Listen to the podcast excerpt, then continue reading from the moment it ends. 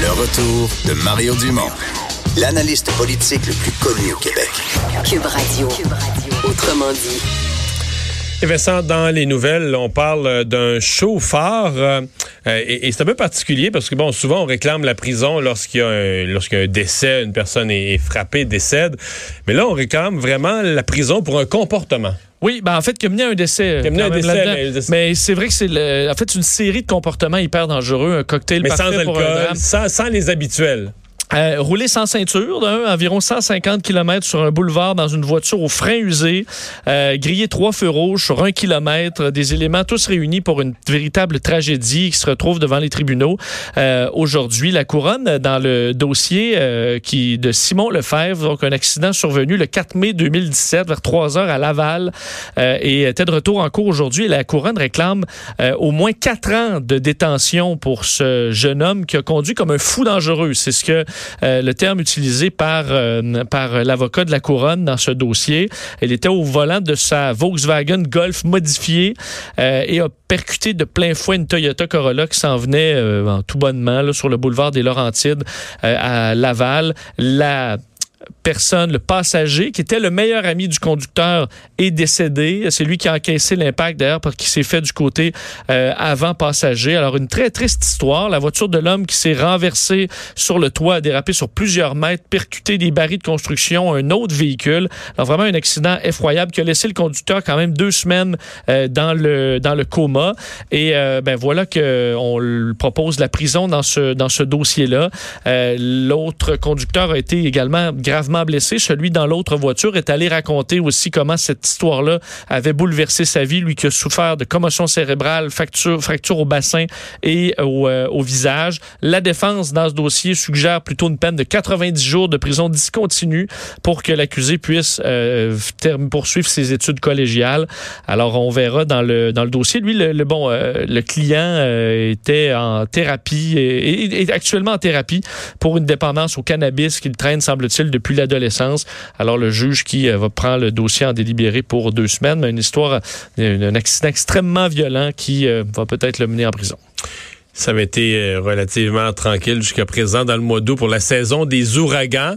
Euh, on est rendu à la lettre D, Dorian, mais celui-là euh, frappe vraiment et reste au statut d'ouragan et arrive sur les côtes de Porto Rico. Oui, ouragan de catégorie 1, alors qu'il était en tempête tropicale, mais on s'y attendait à ce qu'il monte en, force. Et alors qu'on on, s'en ressort là, à Porto Rico à peine deux ans après le passage de l'ouragan Maria, euh, ben voilà qu'on se prépare à l'arrivée de Dorian, cette nouvelle tempête, cet ouragan qui amène plusieurs à quitter euh, évidemment leur domicile près des côtes ou à renforcer le plus possible euh, leur maison. Euh, ça laisse place à des scènes assez classiques, là, donc des files d'attente pour euh, le supermarché, euh, pour aller chercher de l'eau, pour euh, mettre du carburant dans sa voiture. Semble par contre que les Portoricains soient, soient assez calmes là-dedans. Ils sont, sont déjà passés à travers ce genre d'histoire. Pour l'instant, on parle de vents qui atteignent et dépassent les 110 km heure, qui devraient donc, qui vont, qui atteignent Porto Rico et euh, devraient ensuite prendre la direction des îles Turques et Caïques euh, et les Bahamas.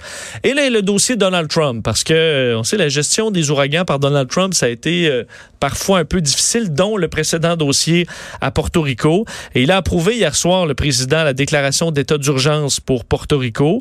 Euh, évidemment, ça permet de débloquer des fonds fédéraux. Et au même moment, sur Twitter, alors qu'il annonce bon, tout ça, l'aide de la FIMA, ben, n'a pas pu s'empêcher d'envoyer quelques insultes à la mairesse de euh, San Juan, euh, qui avait été quand même assez médiatisée à ce moment-là, le Carmen euh, Cruz, la traitant d'incompétente. Elle a répondu, donc en disant une fois de plus, ben, Donald Trump a menti dans, dans, euh, donc, euh, sur, les réseaux sociaux. Et là, Tr- Trump a répondu dans les dernières heures, qualifiant Porto Rico de l'un des lieux les plus corrompus au monde.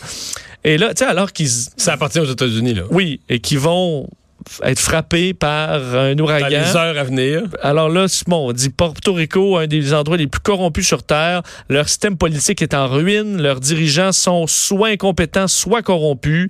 Euh, il a dit d'ailleurs que des, euh, malgré qu'il y ait eu des milliards débloqués après le passage de l'ouragan, euh, ben, les policiers sont toujours corrompus. Et il a ajouté après comme autre message, il dit, by the way, en passant, je suis la meilleure chose qui soit arrivée à Porto Rico. Bon. Son dernier message, c'est By the way, I'm the best thing that's ever happened to Puerto, to Puerto Rico.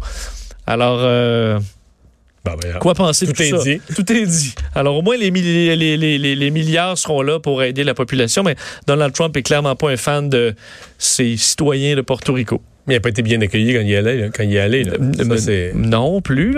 C'est là qui lançait des, euh, des Scott Towel.